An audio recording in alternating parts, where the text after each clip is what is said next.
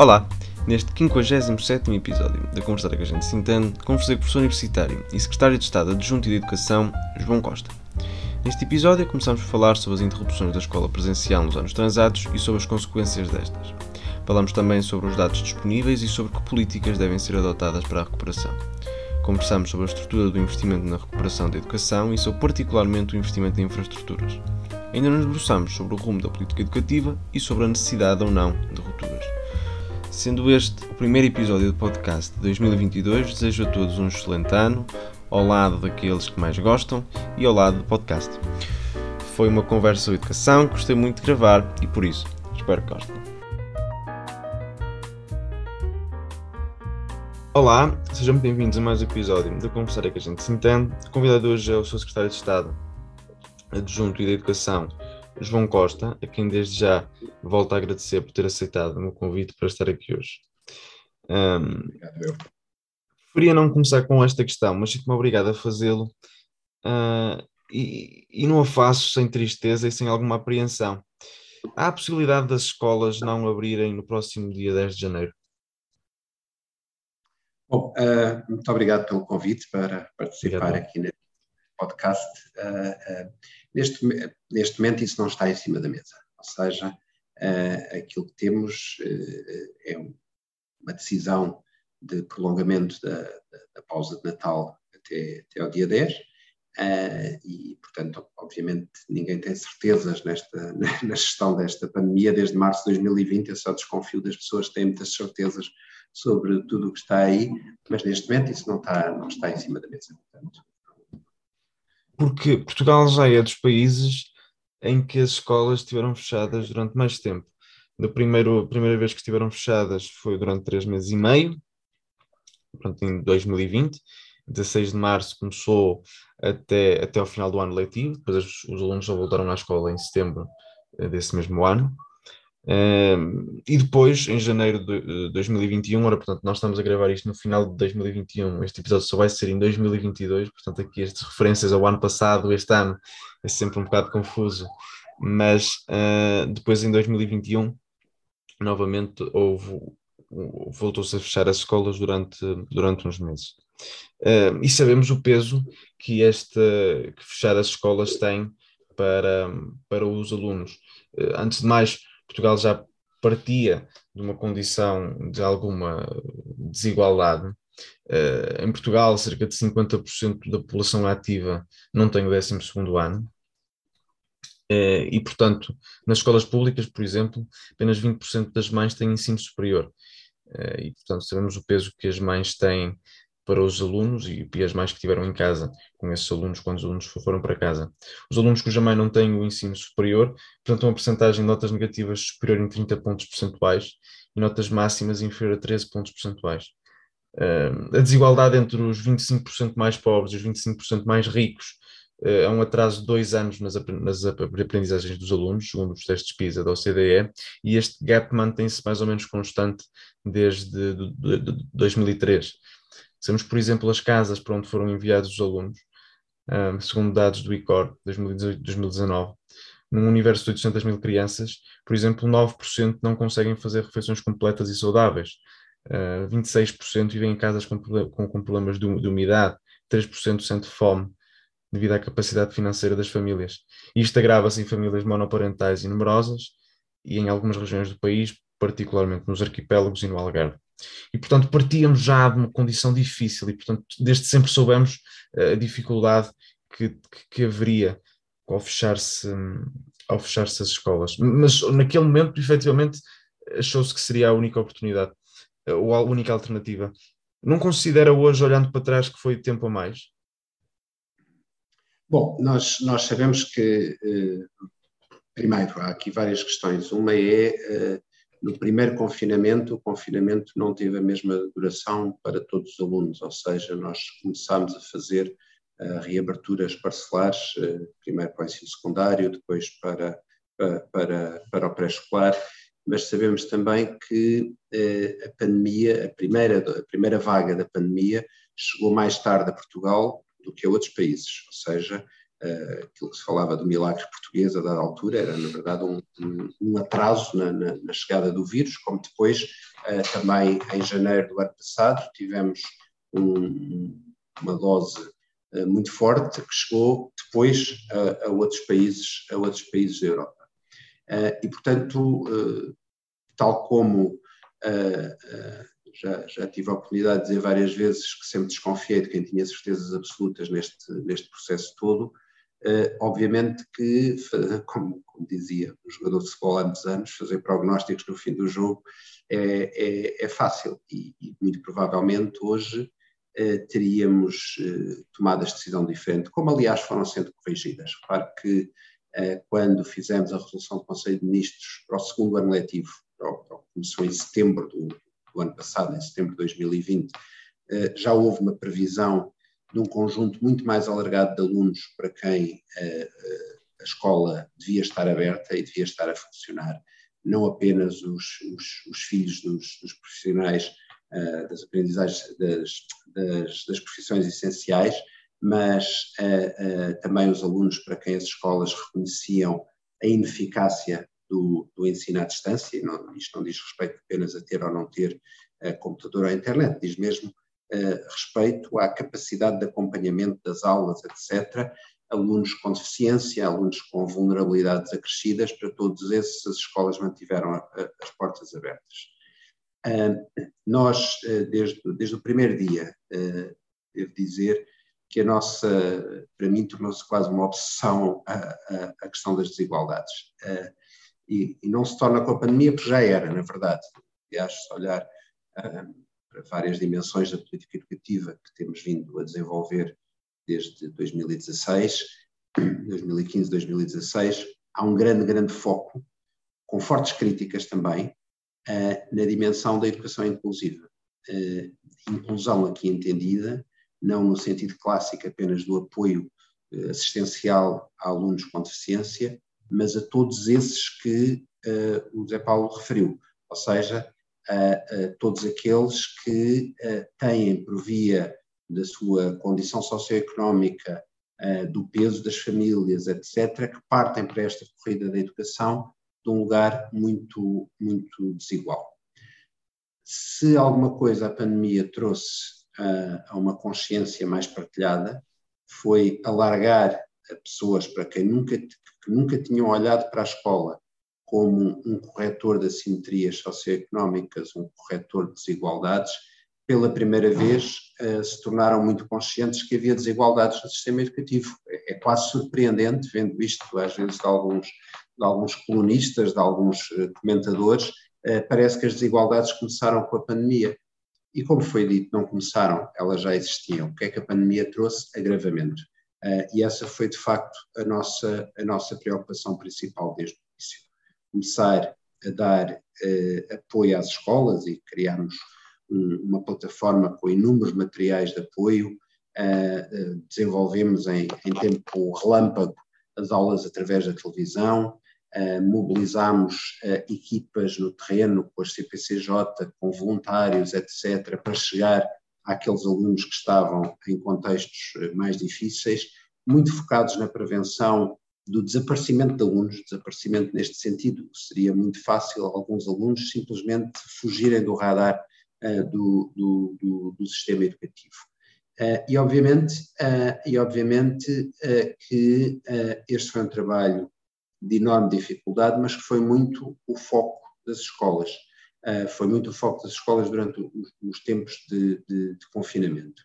Uh, e, obviamente, também que quando falamos de recuperação de aprendizagem neste momento, temos também um foco muito grande para uh, direcionado para os contextos mais, mais, mais vulneráveis, para os alunos que ficaram mais para trás, para apoio ao nível do, do bem-estar psicológico, emocional, com as escolas TAPE, que foram dos contextos pela vulnerabilidade dos territórios onde estão, onde estas, onde estas, onde estas questões foram, foram, mais, eh, foram mais agravadas.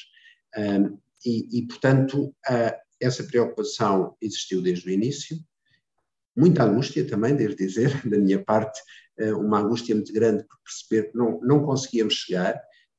isto no debate público resumiu-se a uma coisa que era há computadores ou não há computadores, que é absolutamente redutor porque eu posso ter o melhor dos computadores em casa, mas como dizia, se eu não tiver contexto para sair da cama e estar, uh, estar a acompanhar as aulas, uh, ou a desigualdade que é criada por o, o, filho de alguém que tem um pai a quem pode colocar dúvidas, ou como eu ouvi uma vez um avô relatar-me, dizer a minha neta põe-me dúvidas de matemática, mas eu acho que lhe estou a dizer tudo errado, uh, quando lhe esclareço as dúvidas. Uh, tudo isto tudo isto foi um agravador de, de, de, desigualdades. E desigualdades muitas vezes são cumulativas, ou seja, uh, é o contexto socioeconómico, com uh, a qualificação académica dos encarregados de educação, com a qualidade da internet, com o espaço para estudar ou para não estudar, com o ambiente familiar que se vive.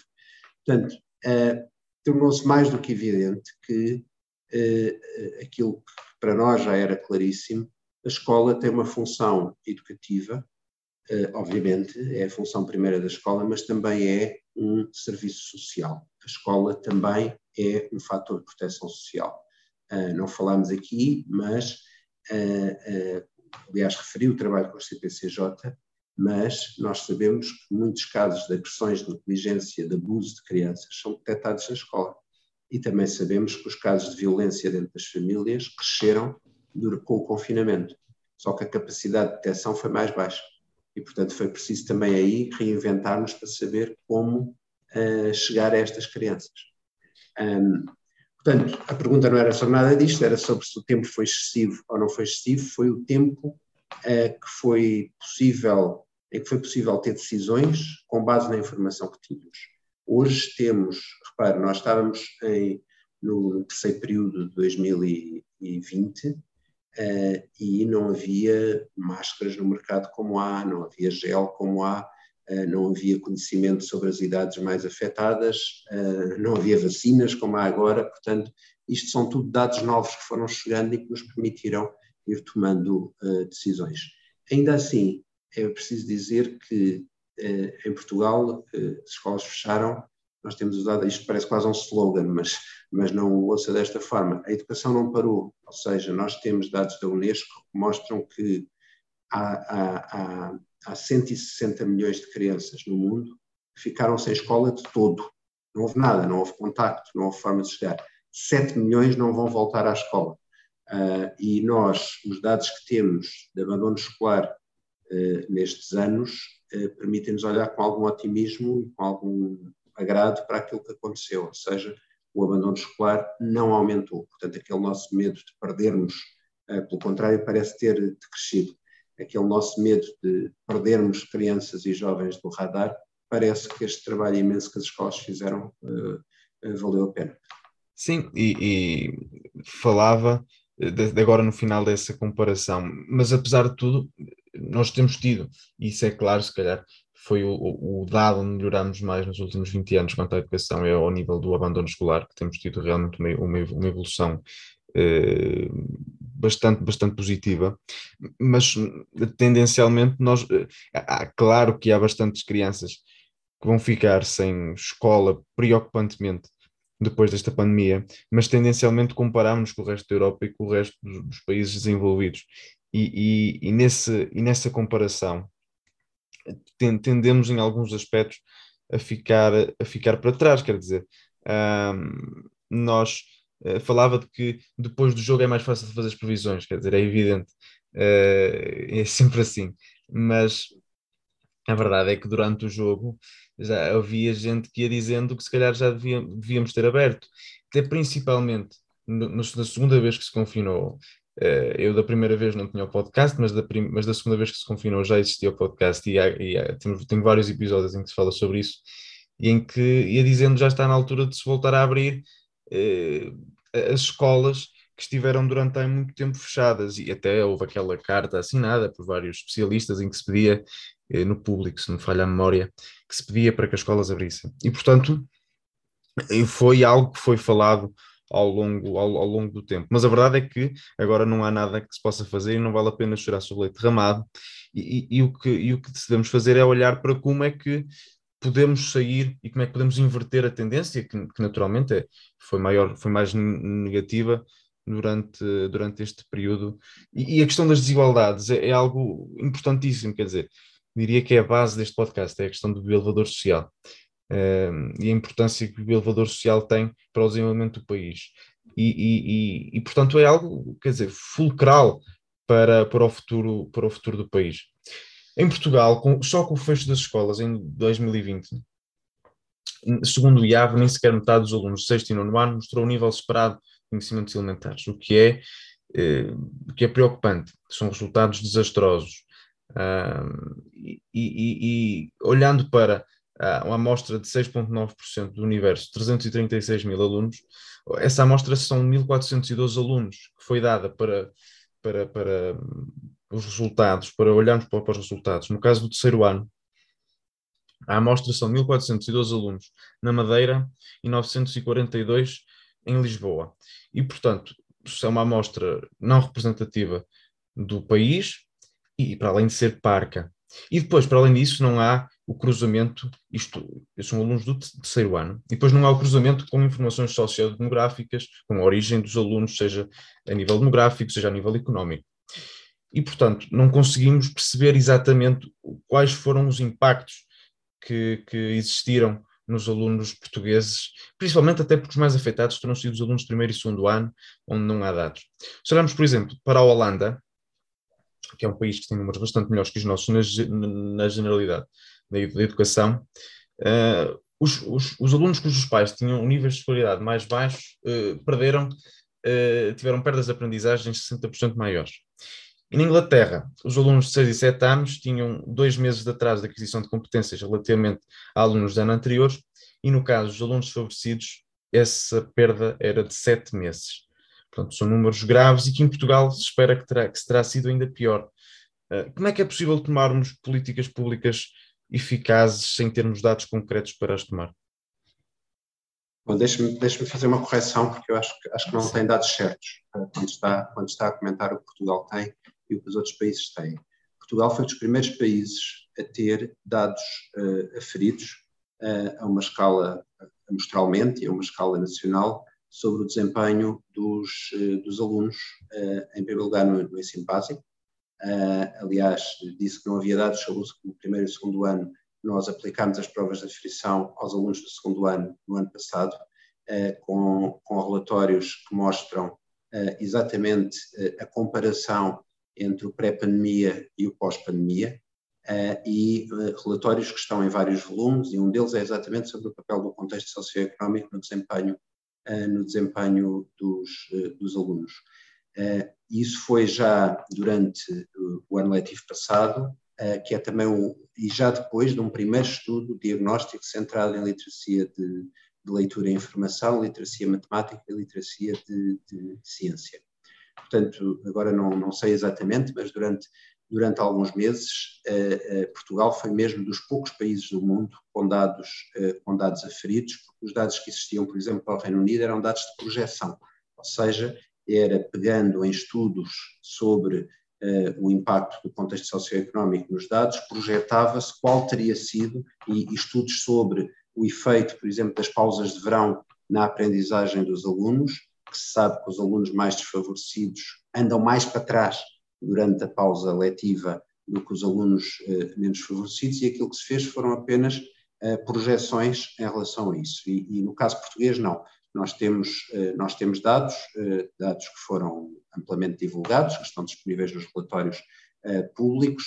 Fizemos também associar a estes dados a publicação de um relatório que, não tendo necessariamente a ver com, com o período da pandemia, nos dá uma evolução de cinco anos de resultados nas provas, do, do, nas provas finais de ciclo do nono ano, que permitem não só uma reflexão sobre as desigualdades, mas também sobre estratégias mais eficazes para fazer face àquilo que são uh, as dificuldades uh, uh, detectadas. Portanto, só queria fazer esta, esta correção, porque não é, não é verdade dizer-se que Portugal não tem dados. Portugal até tem mais dados para o ensino básico do que muitos outros países que têm apenas dados de, ou de projeções ou de dados dos exames finais do ensino secundário, para os quais também temos, também temos, também temos evidências.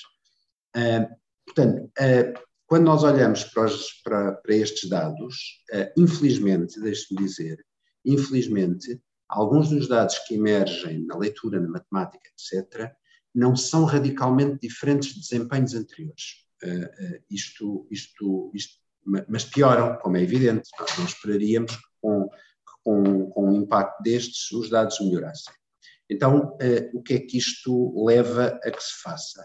Leva a que se faça uma série de medidas que estão, aliás, previstas no plano de recuperação de aprendizagens, no 21-23 Escola Mais, que eh, não, não é um conjunto, repare, este plano eh, não traz um conjunto de, eh, vou usar esta expressão, de invenções da roda, mas vai exatamente buscar as experiências ou já desenvolvidas em programas piloto, ou já desenvolvidas no passado, ou já desenvolvidas em algumas escolas e torna-as acessíveis uh, para a generalidade do país. Estou a falar, por exemplo, se pensarmos na, na leitura, na, na interpretação, uh, estou a falar de, de, generalização de plataformas de apoio à leitura, como, como plataformas que têm sido uh, utilizadas em diferentes conselhos do país no âmbito do Programa Nacional de Promoção de Sucesso Escolar. Uh, estou a falar uh, da leitura orientada em sala de aula como uma medida fundamental para trabalhar não apenas o gosto pela leitura, mas a compreensão da leitura com mais, com mais detalhe. guiões que têm vindo a ser publicados, são já mais de uma centena de guiões que têm vindo a ser publicados com instrumentos pedagógicos para incidir sobre, sobre áreas específicas. Um grande reforço na área das ciências experimentais com os clubes Ciência Viva. Um, que já tínhamos em 200 escolas e agora alargamos uh, para a generalidade de, de, outras escolas. A continuidade do estudo em casa numa modalidade diferente, como uma, uma, plataforma de apoio para que os alunos possam colocar dúvidas e ter alguém do outro lado uh, que lhes responda a dúvidas, ter uh, professores, cientistas a explicar com mais detalhe, através de recursos digitais, algumas, algumas matérias específicas e um grande reforço ao nível de recursos humanos, ou seja, nós sabemos também, e não é de agora, eh, eu aqui há tempos escrevi um, um, um artigo no, no, Observador que dizia a recuperação das aprendizagens não, não nasceu ontem. Uh, nós iniciámos em 2016 um programa de tutorias com alunos com mais dificuldades, com eficácia reconhecida. Iniciámos em 2016 também o Programa Nacional de Promoção de Sucesso Escolar, que tem também vários relatórios produzidos sobre medidas e avaliação de eficácia de medidas. Um deles, que é particularmente interessante, é uh, o conjunto das 50 ações desenvolvidas pelas escolas e pelos municípios com melhor impacto nos resultados uh, dos alunos. Medidas a nível organizacional, ou seja, uh, prevendo formas diferentes de trabalhar, de trabalhar com as turmas, de organizar as turmas, de, de organizar a forma como os professores trabalham com, com, os alunos. e neste momento interessa também fazer, obviamente, continuar a fazer a monitorização, e estamos neste momento nesta fase já na primeira monitorização no final do primeiro período, das opções que as escolas adotaram.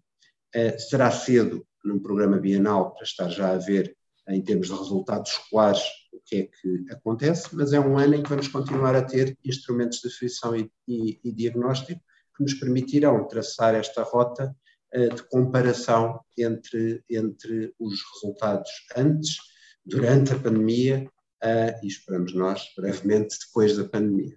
Sim, esperemos que os resultados depois da pandemia possam ser breves, porque isso significava que eh, a pandemia estaria com fim para breve, não é? Um, mas olhando, por exemplo, para o impacto económico que, que, que se espera que, que, este encerramento das escolas, este, os dois encerramentos passados tenham.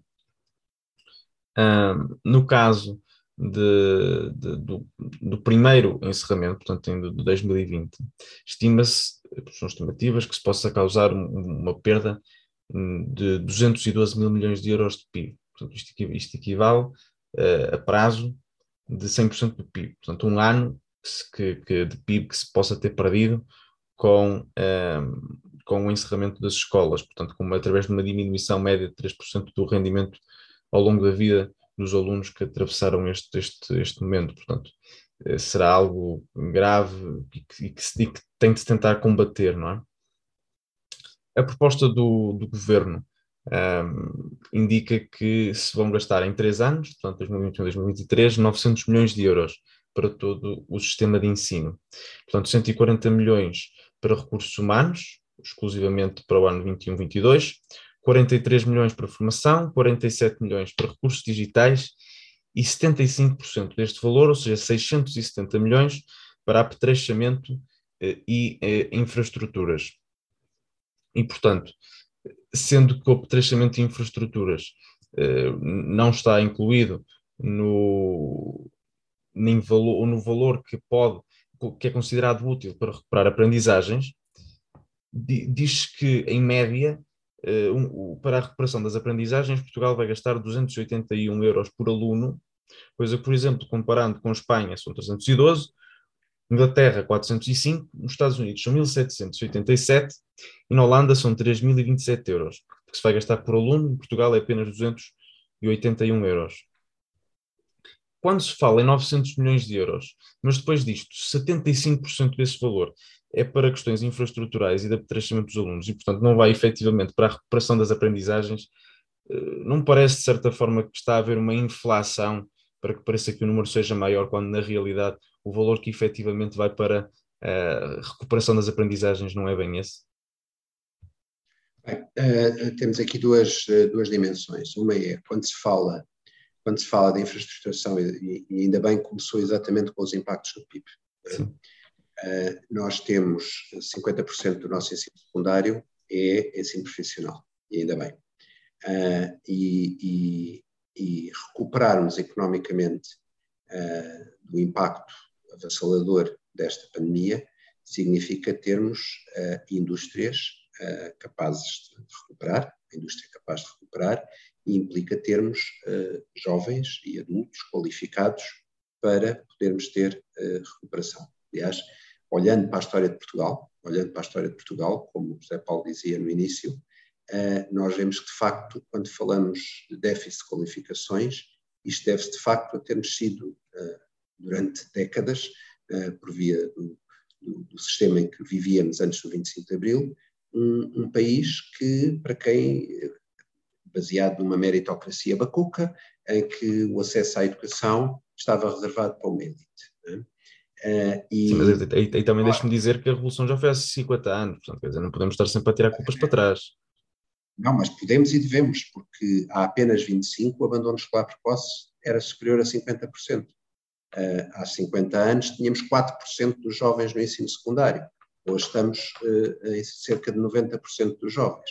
Portanto, há, há por vezes algumas, algumas uh, representações que, se constroem e é muito importante olhar para a história e, e, e não esquecer a história que o nosso país tem, como eu, eu não, nunca tenho dúvida de dizer que uma das grandes vitórias da nossa democracia são os avanços das qualificações no sistema educativo. Ora, eh, nós eh, eh, temos de adequar a oferta de ensino profissional às necessidades emergentes e às necessidades para a recuperação da nossa economia ao nível da qualificação dos jovens. E, portanto, aquilo que está previsto no Plano de Recuperação e Resiliência para crescimento, seja a nível do digital nas escolas, seja ao nível da, da, da, criação destes nichos de especialidade adequados às necessidades de formação que o país tem, é, são instrumentos fundamentais para recuperar, quer ao nível da educação, quer ao nível, ao nível da economia. Depois, uh, é preciso também ter consciência de que nem todos os problemas de recuperação de aprendizagens passam por despejar dinheiro em cima do sistema. O que é que eu quero dizer com isto?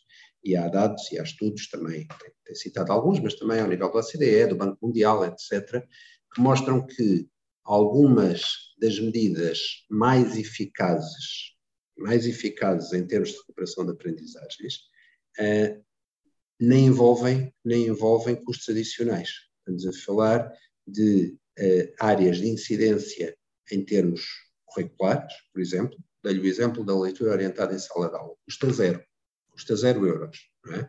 Uh, diz respeito, quer dizer, custa zero euros, tirando quem, quem, quem está já a trabalhar no Ministério da Educação e faz, uh, e faz materiais, etc., mas isso faz parte do seu salário normal, portanto não, não traz custos acrescidos.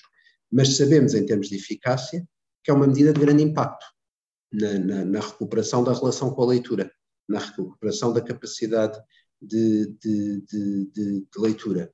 Sabemos que, eh, por exemplo, e temos isso comprovado com eh, algumas, algumas escolas que pilotaram formas diferentes de organização, eh, por exemplo, como já referi, no trabalho com equipas educativas, no trabalho com, turno, com uma gestão flexível das turmas, para que as turmas se possam ir reconfigurando ao longo do ano para fazer face a dificuldades específicas de grupos de alunos.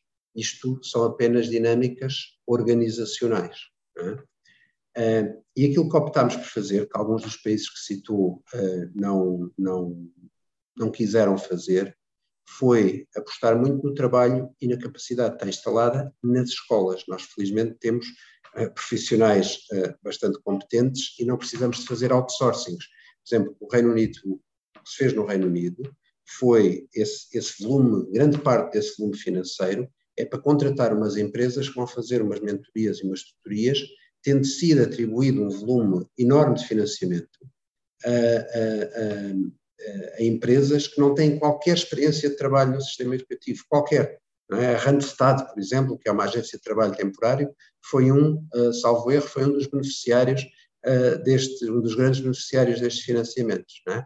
Portanto, a nossa opção foi por uh, capacitar os nossos recursos humanos, desenvolver instrumentos de apoio ao trabalho uh, pedagógico, trazer mais profissionais para as escolas, temos os planos de desenvolvimento pessoal, social e comunitário uh, fortemente, fortemente dirigidos ao desenvolvimento de estruturas de apoio aos alunos, uh, permitiu-nos ampliar muito, e isto também não começou agora em 21, 22, começa já no ano letivo anterior, ampliar muito o número de psicólogos das escolas, o número de tutores, o número de mentores, o desenvolvimento de áreas específicas com coadjuvações, etc., eh, mas sentarmos em medidas tipificadas à partida, mas sim apostando numa diversidade e numa panóplia de instrumentos que poderão ser uns mais adequados noutros contextos, outros menos adequados noutros. Portanto, um, um, o que, o que está aqui em causa é, de facto, um investimento grande, um investimento em muitas frentes, uh, que correspondem uh, a uma recuperação das aprendizagens que passa também por uma modernização daquilo que se faz. Ou seja, isto assenta também num pressuposto que é o pior que podemos fazer, e isso é algo que estamos a monitorizar, é as escolas reabrem e nós fazemos de conta que não aconteceu nada. Isso, isso seria muito gravoso para os alunos com mais com mais uh, dificuldades. Ou, como eu já tenho dito algumas vezes, achar que num ano se recuperam dois anos de aprendizagem e vamos tentar fazer, meter o recio na petesga e fazer de conta que agora conseguimos ensinar tudo aquilo que não, uh, que não ensinamos. Não, temos que fazer uma análise curricular e ver quais são aquelas dimensões que não podem mesmo ficar para trás porque são impeditivas de progressão. Uh, e, de facto, quando olhamos para algumas dimensões em particular, e, e a leitura e a escrita são provavelmente o melhor exemplo, estas são áreas de grande, de grande incidência e de grande foco. Sim, mas olhando para os, para os 900 milhões do, do plano do, do governo para, para, para os anos da recuperação, apenas 25% são efetivamente para a recuperação, porque os outros 75% são para, uh, para as infraestruturas. Eu recordo-me que há uns episódios, o professor Joaquim Miranda Sarmento dizia que em Portugal, uh, em geral, uh, tenta-se tirar dinheiro para cima dos problemas e só uma das coisas, e entre o dinheiro ou os problemas, só uma delas é que desaparece. E em geral, não são os problemas. E, e a ideia que dá é que tirar 75% do montante para as infraestruturas era essa ideia de despejar dinheiro. Uh, em que é que efetivamente uh, o investimento, porque é sempre investimento, o investimento nas infraestruturas e na infraestruturação das escolas vai ajudar à recuperação dos alunos ao longo, ao longo destes dois anos? Olha, uma das áreas mais prejudicadas pelo confinamento foi exatamente o ensino profissional. Uh, e, aliás, todas as dimensões performativas do ensino, o que tem a ver com ciências experimentais, as possibilidades de formação em contexto de trabalho, a, a capacidade de, de, de, preparar jovens para o exercício de profissões. É? Um, já referi também que há aqui, obviamente, uma relação indireta. Uh, uh, quando nós pensamos no investimento em educação, uh, pensamos num investimento que não é para amanhã só, é um investimento que tem que ter impactos no futuro. É?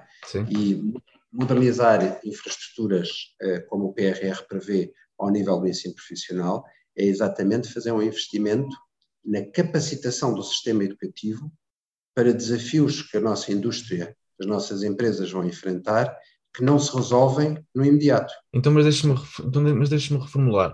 Quanto deste, quanto deste bolo é que já estava previsto antes da pandemia e seria independente do, da, da, pandemia? E, e, quanto deste é que te, tem efetivamente causa na pandemia e irá resolver problemas que resultam dos impactos da pandemia? Bem, tudo, tudo o que está nesses 900 milhões de euros é acréscimo face ao que existia. O, o PRR não existia antes da pandemia uh, e o investimento que fizemos a partir de 2020 com reforço de tutorias, com os planos de desenvolvimento pessoal, social e comunitário, com, com, com uma série de dimensões, uh, uh, não, não, não existiam antes da pandemia. Nós, entre 2016 e 2020, tivemos um, um, um investimento crescente na, na, no orçamento da educação uh, muito relacionado com o investimento em recursos humanos, ou seja, as escolas têm hoje uh, mais professores, mais técnicos, mais psicólogos, uh, mais pessoal não docente do que tinha antes. Isto, são, isto é um investimento em recursos humanos. já tínhamos criado, como eu referi, as tutorias desde 2016, já tínhamos reforçado o número de, de psicólogos uh, de, uma forma, de uma forma muito grande desde 2016, 2017. Uh, uh, tínhamos um investimento em conjunto com as comunidades intermunicipais e, e os municípios para o plano de, de promoção do sucesso escolar, para o Plano Nacional de Promoção do Sucesso Escolar. Portanto, há um investimento que é exatamente centrado no combate às desigualdades, já existia.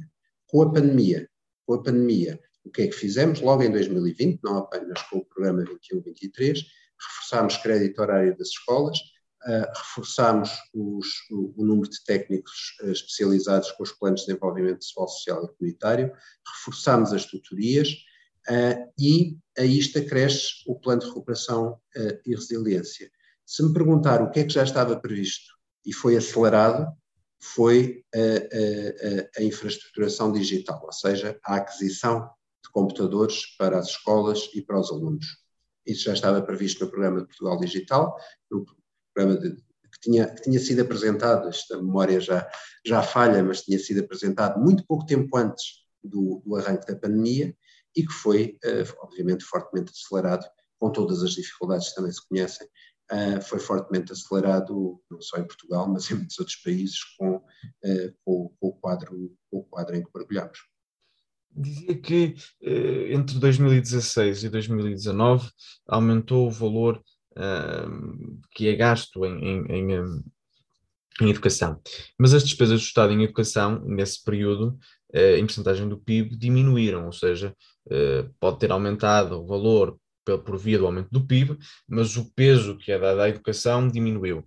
Entre 2010 e 2019, Portugal foi país da União Europeia que diminuiu mais em percentagem do PIB o peso e, e o gasto em educação. É claro que entre 2011 e 2015, eh, a começar em 2010, porque em 2010 já houve uma redução do PIB, eh, uma, uma redução de, desse peso, mas entre 2010 e 2015 há uma redução clara, até de, de, de 2014, há uma redução clara uh, relacionada com, com a crise que vivemos, mas no período deste governo também há uma, uma redução da, da percentagem do investimento uh, em educação entre 2016 e 2019. Portanto, aparentemente também parece que há, que, que há um, um, menor peso que é dado durante, durante estes anos. E depois, essa ideia de que, porque estava a dizer que algum desse valor já estava previsto, foi acelerado, dá quase a ideia de que parece que é para inflacionar o valor que, que, é para tornar o valor maior, que na realidade não é. E que depois, se tirarmos esse, esse valor das infraestruturas, vamos perceber que, comparando com outros países, Portugal investe menos. É normal que Portugal investa tanto quanto a Holanda, porque não pode investir tanto quanto a Holanda. Mas uh, ainda assim a discrepância é muito grande. Parece que uh, há um, um pouco investimento em educação em Portugal. Acha que o investimento devia e podia ser maior? Todos nós, todos nós, eh, cidadãos eh, normais, desculpe dizer assim, mas em particular aqueles cidadãos que desempenham funções no Ministério da Educação, eh, todos nós, seja porque somos professores, seja porque somos alunos, seja porque somos secretários de Estado, todos nós desejamos um investimento bastante maior na, na, na, educação do que aquele que existe. É assim quase uma quimera que perseguimos todos, todos os anos, toda, toda a nossa vida. Eu, quando sair destas funções, voltarei ao meu lugar na, na, na, universidade e continuarei a lutar por um maior investimento no ensino superior, na ciência, na educação. Isso faz parte. Agora, vamos lá ver. Como, como disse, uh, uh, o peso do investimento do PIB não pode ser visto em absoluto, tem que ser visto também, como fez, e bem, com as correlações com o aumento do PIB ou com a diminuição do PIB. Portanto, isso é, isso é claríssimo, portanto, não vale a pena fazermos, uh, fazermos, uh, fazermos correlações lineares sem, sem, sem aprofundar mais com maior densidade o, o, que está por trás dos diferentes números. O que é que nós sabemos? E, e porque tocou aqui em dois períodos muito específicos da, da, da, da nossa história recente. Nós sabemos que durante o tempo da crise se optou e, e, e optou-se explicitamente uh, naquele ir para além da Troika. E, e a educação foi um dos setores uh, que, em que se foi muito para além da Troika entre 2011 e 2015. Ou seja, havia um conjunto de recomendações e o governo à data uh, resolveu cortar ainda mais, reduzir ainda mais, etc.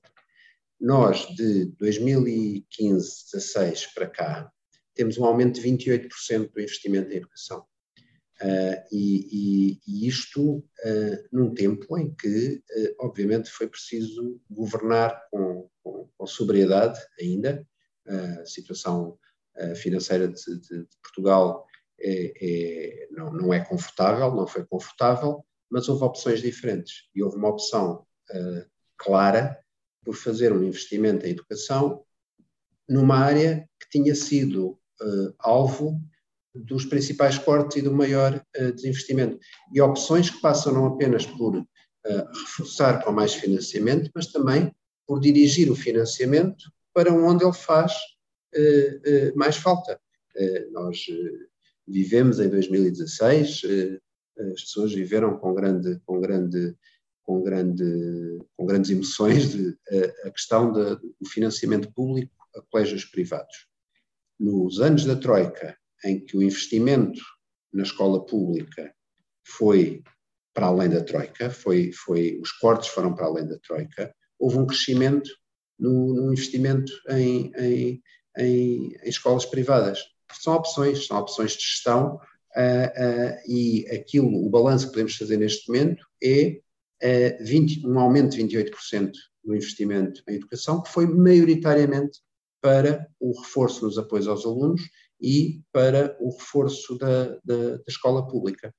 Uh, e, portanto, uh, obviamente, vai-me dizer, uh, como disse e, e dizia que teve aqui um convidado que, que disse exatamente, nunca pensei concordar assim com ele, mas que disse que não é só despejar dinheiro em cima dos problemas, de facto não é, foi o que eu tive a explicar sobre, sobre, sobre o, o, o PRR, o Plano de Recuperação das Aprendizagens, não é só despejar em cima, dinheiro em cima dos problemas, é também saber o que é que se faz, o que é que se faz no concreto, que medidas é que são tomadas, que gestão é que fazemos dos recursos humanos, que, que, que, que medidas curriculares, medidas pedagógicas, medidas organizacionais, quais são aquelas em que apostamos, uh, e também não ter veleidades de, uh, uh, isso quem trabalha em educação vive na, na, na ambiguidade de querer querer ver coisas a acontecer, mas ter a consciência de que os resultados da educação não, não aparecem porque se faz um decreto-lei ou um despacho. Uh, demora um tempo, demora um tempo, porque há, há políticas, há práticas, há impactos e, e, e há um ecossistema que, que, é mais complexo do que simplesmente dizer está aqui a medida, agora já está. É? Aliás, uh, algumas ilusões de uh, soluções muito fáceis. agora, a propósito da pandemia, pulularam as pessoas que tinham descoberto que há desigualdades na educação com, com, com soluções fáceis, que era uh, ah, tal coisa. No Reino Unido estão a fazer isto, então vamos fazer igual, mas sem sabermos sequer qual era a eficácia daquilo que estava a acontecer ou do, do tipo de medidas que estavam, uh, que estavam a acontecer. Portanto, é preciso, é preciso aqui, uh, e estar nestas funções em que eu estou, é preciso haver um, também grandes doses de humildade uh, naquilo, naquilo que fazemos uh, e saber que temos sempre de, de fazer algo que é desenvolver a política, mas desenvolver todos os instrumentos de monitorização e de avaliação de impacto dessa política. E isso é algo que temos vindo a fazer a propósito de todas as medidas de, de, de política educativa. Depois há uma, há uma parte que, que, o José Paulo dizia e que eu acho que tenho, tenho o dever de comentar, que é uh, investir, um investimento em infraestruturas é sempre um investimento também, uh, eu, eu, sou conhecido pelas funções de desempenho, por parecer que me preocupo apenas com a dimensão pedagógica e curricular, e o ensino profissional, e a educação pré-escolar, etc., naquilo que é o software do sistema. Mas o hardware do sistema é muito importante, porque quando nós estamos a pensar em contextos, por exemplo, eh, de grande vulnerabilidade, a escola ter boas infraestruturas é um fator muito importante para os alunos quererem lá estar, quererem lá ficar, quererem aprender. ter, como vimos agora pela pandemia, ter um bom parque informático, que é uma questão infraestrutural, é fundamental não apenas para o ensino à distância, mas para se conseguir ter aulas eh, de, de, de, de qualidade. E eu, eu tenho de rejeitar uma visão em que se diz, bem, infraestruturar uma rede pública é, eh, não vale a pena, não é? Vale a pena, vale a pena porque isso também tem impacto na qualidade do trabalho que lá se desenvolve. Nós temos ainda, infelizmente, escolas onde não há conforto térmico, por exemplo. E isto é inibidor de boas aprendizagens, porque o aluno tem que se sentir bem na escola. Eh, para, para, para poder lá estar. É? Eh, nós, no início, referiu a questão das refeições.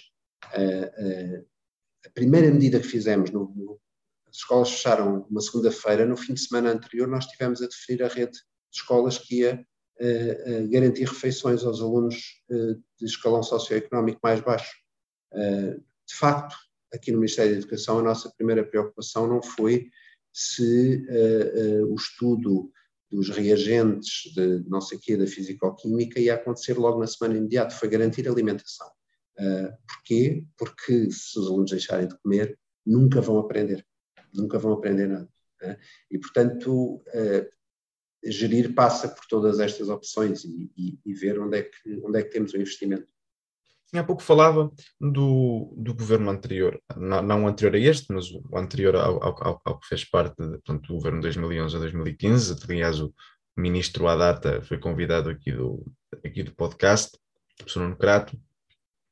Em 2019, deixe-me aqui fazer uma provocação, em 2019 saíram os dados Teams, uh, portanto, referentes ao período de 2015 e 2019. Uh, na altura, uh, tirou culpas para trás, dizendo que as culpas eram do, do ministro Nuno Crato e que era do governo anterior. Um, e a verdade é que na educação. Deixa-me deixa só acabar. Então diga, diga. Não, mas eu quero, quero desafiá-lo a fazer uma coisa como, como autor de um podcast. Uh, eu desafio a encontrar a citação daquilo que eu disse a dizer a culpa é de não sei quem. Agora não tenho aqui a citação, agora não, não tenho aqui. Não, teve, teve notícias no público, até foi o jornal Sim. que pôs um título, uma notícia, a dizer a secretária de Estado passa a atribuir as culpas a não sei quem. Né? Aquilo que, a única coisa que eu fiz, e se calhar alguém tomou as dores disto como assumindo que tinha responsabilidade e quis mascarar resultados, entrando nessa, nessa coisa do, dos passa-culpas, aquilo que eu fiz foi, quando perguntado sobre uh, quem são estes alunos que fizeram o Teams em 2019, entre 2015 e 2019?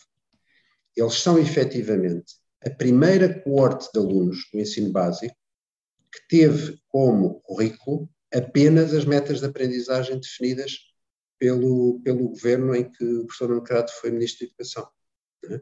Os, as coortes que fizeram os times, o Teams anterior não tinham, uh, não tinham ainda uh, experienciado o ensino básico inteiro com aqueles documentos curriculares. Sim, mas em 2019 os alunos do quarto ano tinham começado em 2015, portanto já tinha sido durante o seu governo. Mas, mas repare, o, o TIMS é uma prova que avalia currículo. E o currículo de matemática de que esses alunos beneficiaram foi o currículo das metas de aprendizagem. Mais nenhum, mais nada. É? aliás, se quiser ser justo, procure, aí sim pode-me citar, um artigo publicado em 2015 ou 2016, também no Jornal Público, a que eu dei o título O Sucesso Escolar Não Tem Dono. Ou seja, tentar, como aliás, muitas vezes várias pessoas no PSD tentam fazer, que é dizer correu bem fui eu, correu mal foi ele. Uh, isso não encontra em nenhuma, uh, em nenhuma afirmação, afirmação minha, tal como não encontrou uh, relativamente aos dados do TIMS. Ou seja, aquilo que temos de avaliar é se é uma prova até diferente do PISA, porque o PISA é uma prova que avalia competências, se é uma prova que avalia conteúdos curriculares, vamos ver quais são os conteúdos curriculares que estes alunos tiveram. E objetivamente, objetivamente, esse foi o currículo com que eles aprenderam. Portanto, um aluno não passa a aprender de forma diferente porque o ministro ou o secretário de Estado é diferente. Um, um, um aluno passa a aprender de forma diferente se os instrumentos curriculares que tem à frente são diferentes. Uh, e, e, portanto, teremos mais anos e mais ciclos uh, para avaliar. Repare, o programa de matemática, o currículo de matemática, só é alterado a partir do próximo ano letivo. Só agora é que as aprendizagens essenciais do ensino básico, de secundário, ainda são as mesmas instituídas pelo professor Nuno Crato, ainda estão em vigor. Uh, e porquê? Porque nós, ao contrário de quem nos antecedeu, não quisemos chegar e deitar tudo fora. Não quisemos chegar e arrumar com tudo.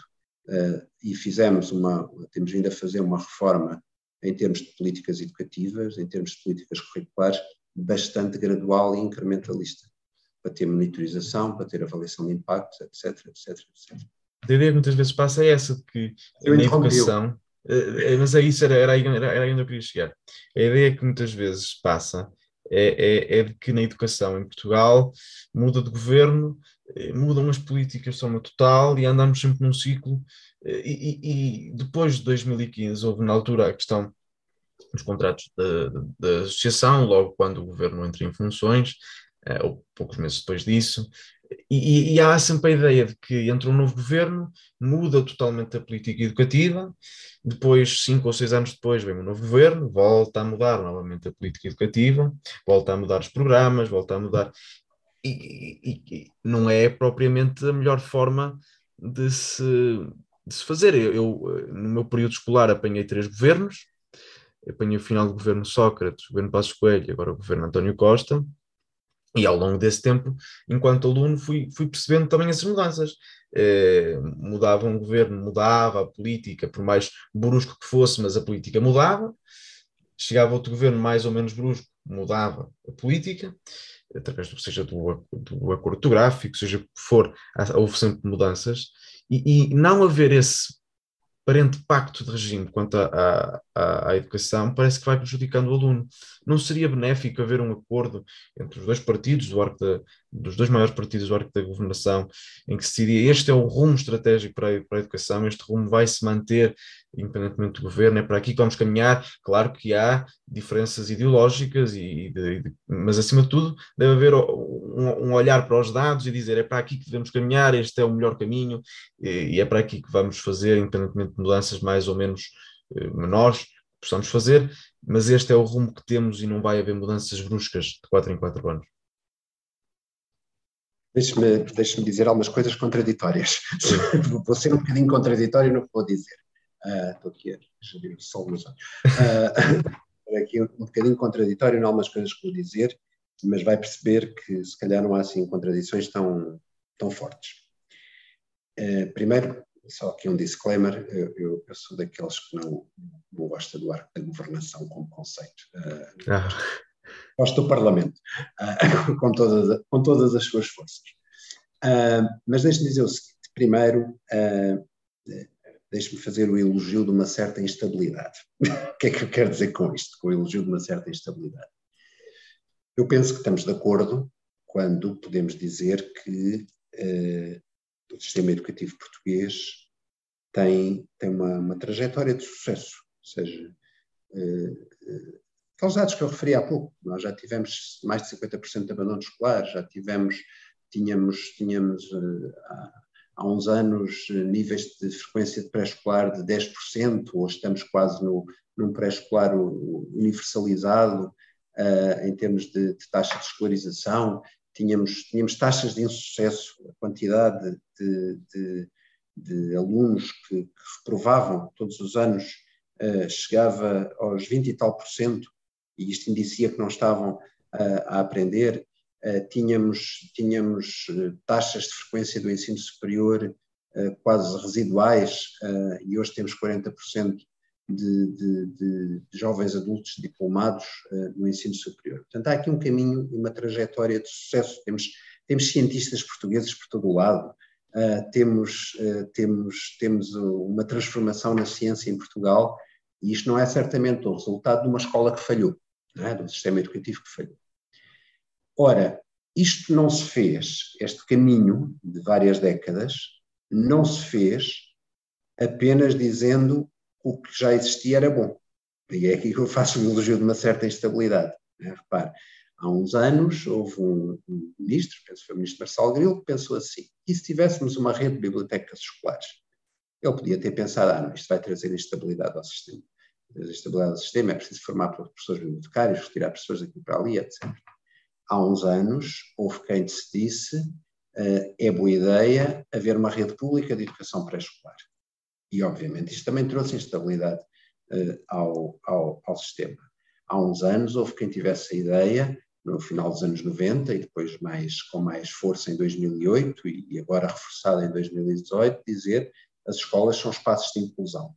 E isto tem, isto tem consequências para a forma como a escola se organiza, para a forma como as aulas se organizam. Portanto, ah, quando eu digo que gosto de fazer o elogio de uma certa instabilidade, uh, uh, digo ainda bem, ainda bem que diferentes governos, sejam eles de que cor forem, trouxeram, trouxeram mudanças ao sistema.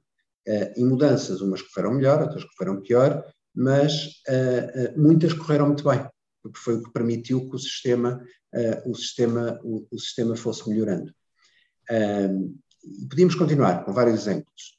ainda bem que houve alguém que resolveu que era boa ideia ter um plano nacional de leitura para uh, ter um foco de atividade na leitura e nos índices de literacia dos portugueses, uh, que, que, eram e ainda são mais baixos do que os tais países com que, com que estamos nos comparar. Dito isto, dito isto, a base do nosso sistema educativo é muito mais estável do que instável. vou-lhe dar um exemplo. Toda a gente fala, mas toda a gente fala e questiona em debates que existem sobre educação se o segundo ciclo faz sentido ainda ou não faz sentido enquanto transição entre o primeiro ciclo e o terceiro ciclo. Mas ainda ninguém abriu essa caixa. É? A organização do currículo em termos de áreas disciplinares é praticamente igual àquela da escola que eu frequentei há, há, 40, há 40 anos, 40 tal anos. É? Uh, uh, os grupos de recrutamento dos professores são essencialmente iguais. Os instrumentos de avaliação têm vindo a melhorar em termos de, de rigor técnico, mas não são eh, mas não são muito diferentes. Ou seja, até para, às vezes, para com alguma preocupação em algumas áreas em que já devíamos estar a ter passos mais avançados em termos de desenvolvimento, nós temos um sistema educativo em que tem havido mudança, na, muita evolução na continuidade. Né? Tivemos, uh, deixe-me dizer, pela primeira vez, isto não, não, é, não é para emberrar com o governo do tempo da Troika, mas tivemos, durante esse governo, pela primeira vez, uma enorme quebra nessa continuidade. Reparam, foram, foram anos em que se mexeu nos programas, na, na, na, nas condições de avaliação, na formação de professores, uh, uh, em, em, tudo. Há, se for ver a legislação, grande parte da legislação da educação é 2012, 2013, 2014, desmantelou-se a educação e formação de adultos por mero, por mero preconceito. Portanto, o que nós fazemos em, a partir de 2016 é um bocadinho retomar um percurso que tinha sido interrompido. Mas ainda assim, ao contrário do que foi feito, eh, eu recordo, o, o, o governo Passos Coelho inicia funções em 2011 e em, no próprio, passado poucos meses, o currículo nacional estava revogado, sem haver nenhum documento que o substituísse. Uh, em 2012, já estava um decreto-lei sobre currículo que transformava radicalmente algumas das dimensões uh, da, da escola, de 2011 para 2012. Nós demoramos uh, três anos, um ano piloto, com muita discussão pública, a fazer algumas alterações no nosso, no nosso, nos nossos documentos curriculares. Uh, e, e, portanto, aquilo também que retomamos foi uma lógica de gradualismo, de experimentação, e experimentação não significa experimentalismo, de experimentação, de monitorização, de avaliação, antes de implementar algumas mudanças. Depois, como disse também, uh, não podemos esquecer uma coisa: uh, há olhares vou usar a palavra sem, sem problemas, há olhares ideologicamente distintos sobre a educação. Ideologicamente distintos sobre a educação. Uh, vou pegar apenas num, num, exemplo muito, muito simples. Uh, uh, há quem defenda que chegar ao fim do ensino secundário não é para todos. É só para quem tem as condições todas para o fazer, independentemente de conseguir ou não eh, alguma, alguma de, de, algumas das decisões que fui tomando em termos de políticas curriculares, por exemplo, uma muito complexa, uma muito complexa, que diz respeito à definição de aprendizagens essenciais, uh, que é entendido muitas vezes como facilitismo, como reduzir, etc. Nós sabemos que, em algumas disciplinas, só os alunos que têm dinheiro para pagar as explicações é que têm sucesso, e mesmo assim. É? Portanto, há momentos em que nós temos que perguntar ao sistema educativo se queremos ter lá tudo apenas para alguns ou se queremos flexibilizar alguns instrumentos para que todos cheguem mais longe. Uh, e isto, isto é um olhar uh, uh, ideológico e que tem consequências e, que, e, sobre o qual temos que ser consequentes e coerentes. E sobre isso, antes, antes de terminarmos, no, no, episódio professor Nuno Crato, a, frase de título foi alguma coisa do género a exigência é a melhor amiga dos pobres. Uh, discorda? Não, claro que não. Agora é preciso é, é perceber uh, o que é que se entende por, uh, por exigência. nós podemos, nós, nós temos como, como um dos valores centrais no, no perfil dos alunos à saída da escolaridade obrigatória, que é o documento chave do nosso currículo nacional neste momento, um dos valores que lá está é a exigência. É? agora, exigência não significa esperar quatro anos para fazer um exame e chumbar os que não conseguiram. Exigência é atuar o mais cedo possível, a partir de um diagnóstico de necessidades, para que consigamos adequar estratégias diferenciadas em função das necessidades de cada um. Para, vamos voltar ao assunto de pandemia. Eu sei que houve alunos que ficaram com condições de aprendizagem mais afetadas. E eu posso fazer duas coisas. Uma é não fazer nada e depois fazer-lhes um exame e dizer azar, eh, eu agora fui exigente na tua avaliação. Outra coisa é começar a atuar a partir do primeiro e do segundo ano, para que quando chegarem ao quarto ano não precisem de passar pela experiência da, da reprovação. É muito mais exigente, mas muito mais exigente, o trabalho de diferenciação pedagógica, o trabalho de diversificação de materiais, é muito mais exigente trabalhar uh, num território como os territórios TAPE, em que os alunos uh, têm tudo para terem sucesso e ver uh, o quanto algumas destas escolas conseguem. E, e, é por isso também que temos vindo a, a produzir indicadores no, no tempo, penso que é de 2012, 2013, a produção de um site que é o InfoEscolas, que dá informação sobre as escolas.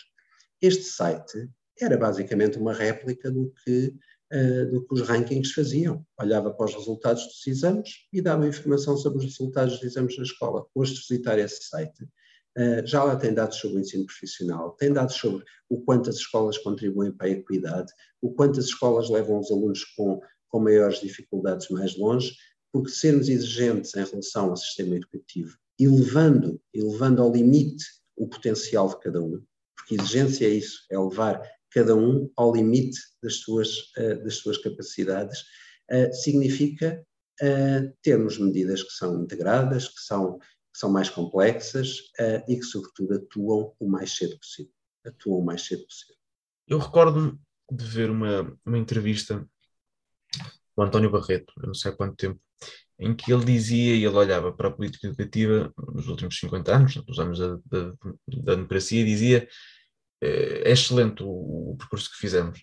Mas depois dizia que olhava para os outros países e que dizia é excelente, mas podia ter sido mais. Eh, e que se olharmos para, ainda somos o país menos, menos instruído da Europa, eh, e que mantemos essa, essa, essas mantemos desigualdades imensas. Eh, dados recentes diziam que são precisas cinco gerações para uma pessoa dos baixos rendimentos atingir os rendimentos médios, que é algo gravíssimo, é algo injusto. E a educação é, é, o maior elevador social, ou é o elevador social por excelência, porque é através da educação que se pode fazer alguém eh, com menos capacidade económica poder estudar e poder sonhar e ambicionar ser mais. Mas também, se calhar, não, como hoje, nunca, nunca, essa, nunca a ideia de que vou viver pior que os meus pais foi tão presente, ou, ou os pais pensar que os filhos vão viver pior que eles, nunca foi tão presente na sociedade portuguesa, e o que é também prejudicial para, para a nossa democracia e para a forma como as pessoas olham para, para a educação portuguesa e para a democracia portuguesa. É possível vivermos numa democracia saudável sem um elevador social que funcione devidamente? Claro e por isso é que há um, há um compromisso grande de diferentes governos, diferentes políticas com, com o sistema educativo.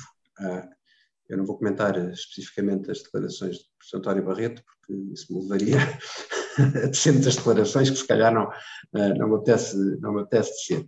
Mas, mas eh, deixe dizer o seguinte: Portugal é olhado com grande interesse por uma série de países do mundo, exatamente pelo percurso rápido que fizemos. É? Uh, Portugal é um, é, um, é um país sempre referido, a propósito, por exemplo, da evolução do PISA desde 2000 até 2018, como, uh, uh, penso que até o último relatório do PISA refere a isto, como o único país que tem uma rota consistente ascendente, o único país da, da, da, da OCDE.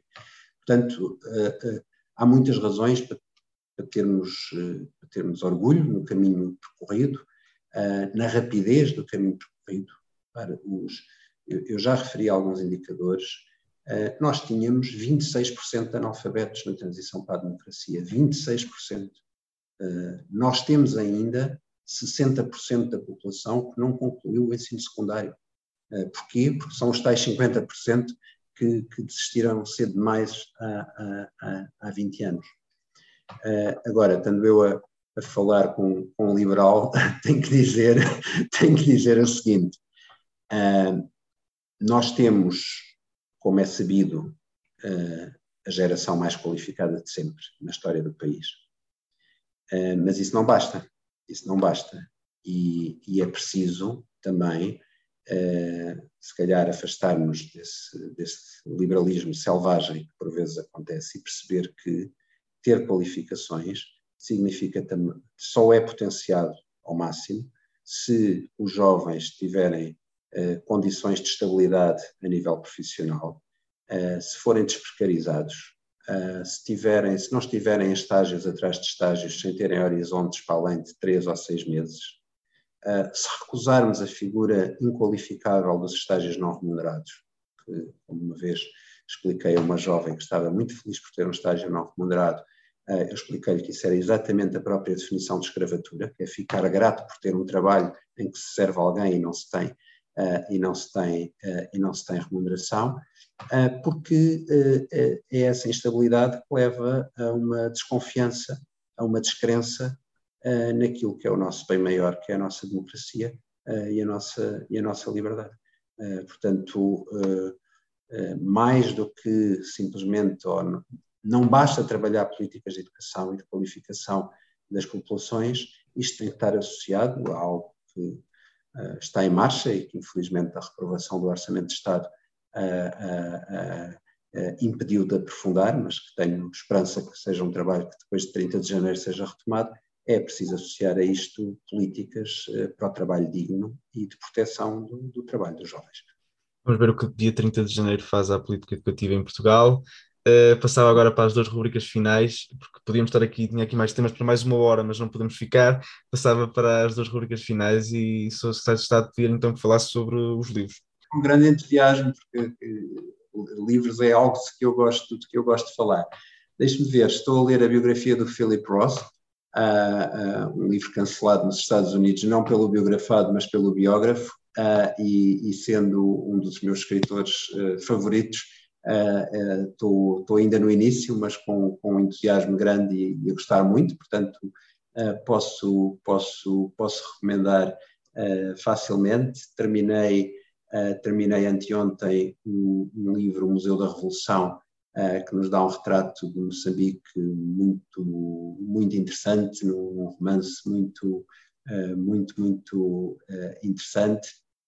E li, li também recentemente o novo livro da Bernadette Evaristo, a escritora feminista e que nos acorda sempre para várias desigualdades que estão à nossa frente, por, às vezes por, por via do nosso privilégio não, não, não conseguimos, uh, não conseguimos ver. E, e pessoas que, que, olhando hoje diga uh, eu li esta pessoa ou conheci esta pessoa e marcaram-me e, e, gostava de falar sobre ela. Eu tive, tive a sorte na minha carreira académica, sou, sou, sou linguista, uh, tive a sorte de passar um período da minha formação nos Estados Unidos, no MIT, com, com o Noam Chomsky, uh, que é mais conhecido pela sua atividade política do que pela sua atividade como linguista, é o pai da linguística contemporânea uh, e foi de facto uma, uma, fonte de inspiração sempre no meu trabalho, uh, no meu trabalho, no meu trabalho académico. E se puder escolher um político ou dois políticos, um a nível nacional, outro a nível internacional, a nível nacional há muitos anos tenho uma admiração muito, muito grande por Jorge Sampaio, é, é, aliás, assim, diria que no, Partido Socialista uma, uma, grande inspiração para mim, uma grande, uma grande, uma grande referência. E sou um, um, um devoto seguidor do, do, do, Nelson Mandela uh, por tudo o que fez, por todos os escritos que deixou, por, pela forma como, como, como lutou uh, e também pela forma como acreditou na educação como, como arma uh, poderosa para a transformação e, e, que nos inspira para quando pensamos numa educação que, numa dimensão que não falamos aqui, que é capacitar para uma cidadania ativa, uh, não, há, não há de facto melhor, uh, melhor testemunho do que ele. E depois há todos os escritores que, que me alegraram a vida ao longo destes anos. Eu, eu, eu, eu, digo sempre que tenho, devo muito aos escritores uh, por tudo o que me têm dado. E então, com Nelson Mandela e com esses escritores, terminamos mais um episódio da Conversa que a gente se entende.